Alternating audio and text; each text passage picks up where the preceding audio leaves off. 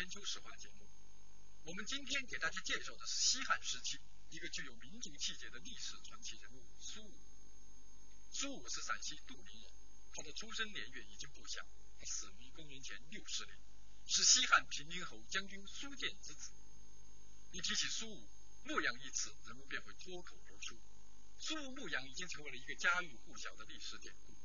作为西汉时期的中郎将，苏武在出使匈奴时，戏剧性的沦为了牧羊人，遭遇了巨大的痛苦和磨难。在长达十九年的艰苦岁月中，他用铮铮铁骨诠释了他的人生，体现了他那种富贵不能淫、贫贱不能移、威武不能屈的高尚气节。这段历史虽然已经过去了两千多年。但苏武牧羊的故事却被一代一代的传颂。现在，就让我们把话题转向苏武所处的那个时代。呃，苏武这个人物啊，他是西汉武帝的时候，因为当时啊，这个西汉王朝跟这个漠北匈奴啊，匈奴族经常打仗，也经常有使者往来。因为双方是处在一种敌对的这个这个关系，所以双方啊都对这个使者都都很不客气。所以匈奴啊经常把我们去这个使者扣留，那么你扣了我们的使者，我们也扣了那个使者啊，所以大家都扣留。汉朝和匈奴啊当时关系呢是比较紧张，因为谈到汉朝和匈奴的关系呢，我们还要从。就是汉朝初年呃开始来看的，那汉初年就汉高帝呃刘邦的时候呢，他普安战争他取得胜利以后，那么他就率领几十万大军啊和匈奴的也是几十万大军在白登山周围啊举行了一场战争，但这样战争结果呢是大败而归。那么从那之后啊，呃就是说汉朝对匈奴采取一种和亲的政策，那么实际上就是一种屈辱的政策。呃，到了汉武帝即位以后，汉武帝当时即位的时候是在公元前一百四十年，那么从那个时候开始呢，就是汉朝逐渐达到了它的鼎盛时期，所以汉武帝呢对匈奴采取了反击的政策，就用战争来解决问题，那么就是改变了汉初的和亲政策。公元前一百年，当汉武帝正准备出兵匈奴时，匈奴派使者前来求和，并送回了被扣押的汉朝使者。为了答复匈奴的善意之举，汉武帝派中郎将苏武手持使节，带着副手和随员张胜、常惠等一百余人出使匈奴。苏武到匈奴，送回了使者，送上了礼物，完成使命以后，正准备启程回国。就在这个时候，发生了一件不幸的事，改变了他的计划和他的整个人生。在匈奴那个地方呢，也有一个就是原来投降的使节，叫卫律。卫律的手下呢，有一个就是臣吧，叫玉长。玉长呢，他呢，他的母亲啊，他的家人呢，都在汉城，所以呢，他想呢，就是把卫律啊，就是投降匈奴的啊，他的这个上级吧，啊，他想把他杀掉。那么杀掉卫律以后呢，再想把单于的母亲啊，单于母亲叫胭脂啊，胭脂，那么在我们这一般说王太后。想把他呢劫持到汉朝来请功，我们挺正面，那么这个事本来是跟苏武没关系，那么当时其中有一个人呢，跟他这跟苏武的这个副手这副副使有过接触，有过接触，那么他等于参与了，等于参与这个事了，所以这个事情呢被单于知道。那当然是有关的人都抓起来，抓起来以后，张生一看呢，这个就情况不对，他把这个事情就告诉苏武，苏武坏了啊！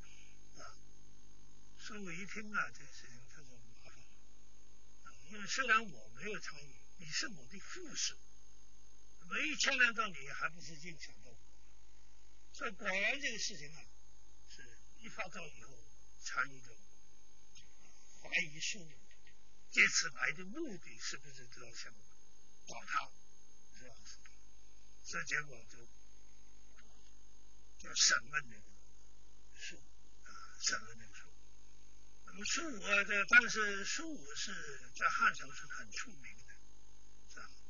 呃，因为他官也也不小，当时他在汉朝是侍中，侍着伺候你的侍，当中的中，就是在皇帝左右这个行走的人，那当然就是很接近皇帝，这个官很大。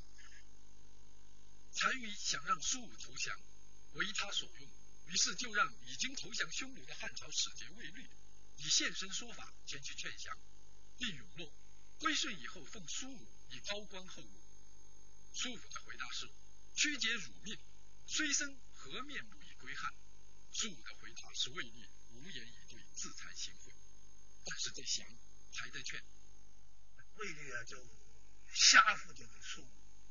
呃你不好像个杀你，但苏武这个人他是不怕死的，呃，你不要杀我，他自杀了，一把宝剑拉起来就就自己就就自自刎，这一下不是就就麻烦了？所以卫律一看呢，吓坏了，就赶紧啊去找医生。他匈奴人是没有医生的，匈奴人的医生都是巫婆，这巫这个这个巫婆的巫。就赶紧找这个这个巫婆来，啊所以因为所有能够掌握一些治病的啊什么种种一些这个知识的人，只有巫婆，所以卫律赶紧把巫婆找来。这个巫巫婆本身还不小啊，他立刻叫人挖一个坑啊，挖一个坑啊，让苏武啊这个压在地，趴在这个坑上，然后呢就用那个脚踩它。踩他几下子，所以这个树就吐出很多淤血啊，这个紫红色的吐出很多，是吧？这样子才醒过来。他一自刎，就晕倒了，他醒过来，醒过来慢慢调养，也就好了。单于觉得苏武是一个有气节的好汉，十分钦佩他。在苏武商议以后，单于又想逼苏武投降，所以在把他救醒了以后啊，苏武。这个这个单于啊，更加尊重、更加重视苏武，这这个人了不得啊，这个人了啊，所以越是尊重他，越想想法子要投降，知道？越想让他投降，但他还是不投降，不投降呢，没办法，单于就想了个办法，把他流放到北海，北海就是现在的。被叫流放到让他去这个牧羊，给他一点粮。要是说了等公羊生下，这个羊羔才让他回。这个世上就是不让他回了，公羊怎么能回？回生啊，这个这个羊羔。那对，当然实际上是不可能，因为做公羊是不可能产奶的，是吧？那么实际上呢，他也是想让苏武呢，就是受不了这种艰辛。然后呢可以回心转意来投降他，所以呢，这些方式呢，也都是反映了这个匈奴的单于啊，对苏武的才能啊，确实是比较爱惜、比较器重。他始终他都希望苏武能够投降他，成为他的臣下。苏武到了北海，也就是前苏联的贝加尔湖地区，四周渺无人烟，唯一跟他作伴的就是那根代表朝廷的使节。所以他在嗯。北海流放十九年时，他自始至终从早晨到晚上，随时不离手拿着这个折，因为这个折什么意思？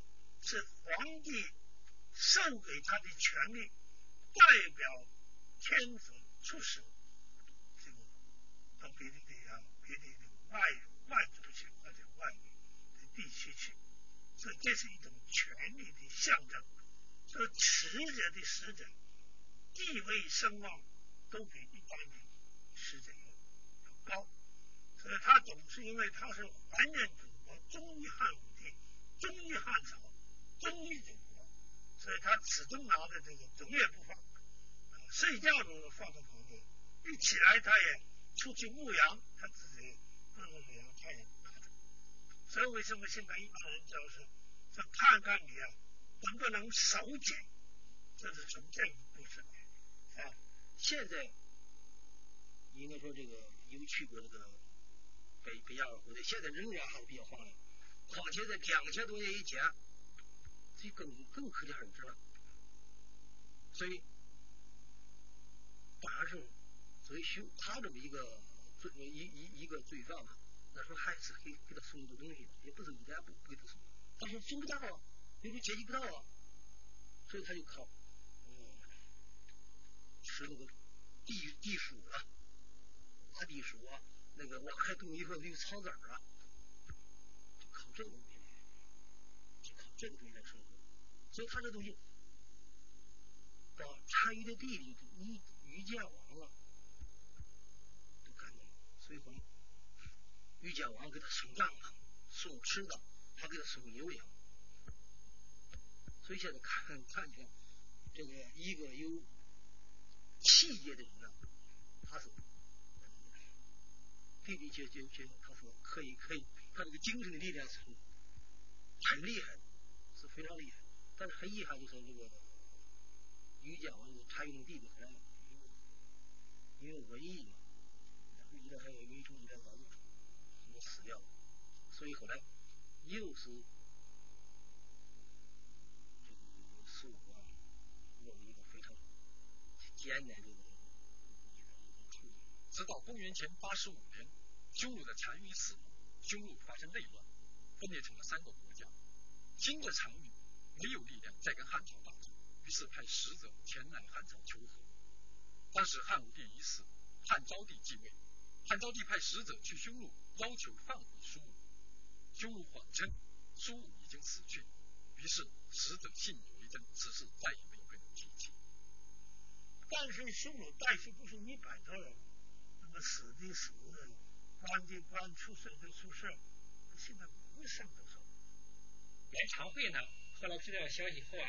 他就想办法见到了汉朝的使者，他对汉朝使者说：“呀，他说呀，现在我有一个计策啊，可以呢，比如说来帮助你啊。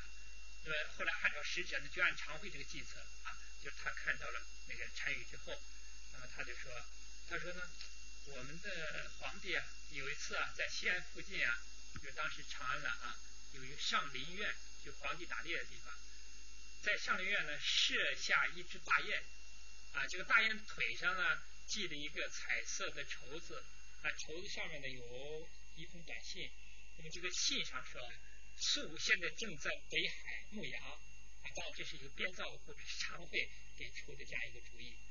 但是单于一听，啊，单于知道了，就是汉朝人知道苏武没有死，但是他也没有办法，就是既然双方友好的话呢，他说那好吧，那么既然你们知道的话，那么现在可以让苏武呢归国。公元前八十一年，被匈奴扣押了十九年的苏武须发穷满，手持汉使节，领着仅存的使者八人回到了长安。那一天，长安的人民都向大街上迎接他。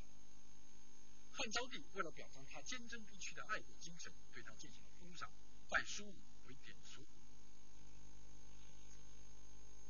苏武青发出使，白发而归，仍效忠于君主。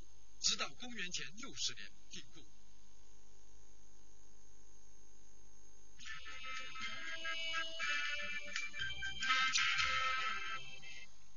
这是出土于陕西咸阳市杨家湾的西汉三千彩绘兵马俑。据专家推测，此俑的主人为西汉太尉，也就是当时的全国最高军事统帅周勃的巡葬品。此兵马俑阵容雄伟，风格古朴。它没有雕琢之巧，却给人以憨厚近愚的质朴；也没有感官愉悦的形式，却生机勃勃，使人精神振奋，堪称中国古代雕塑艺术的瑰宝。观众朋友，我们今天的节目就到这里，谢谢您的收看，我们下一期的《千金实话》节目再见。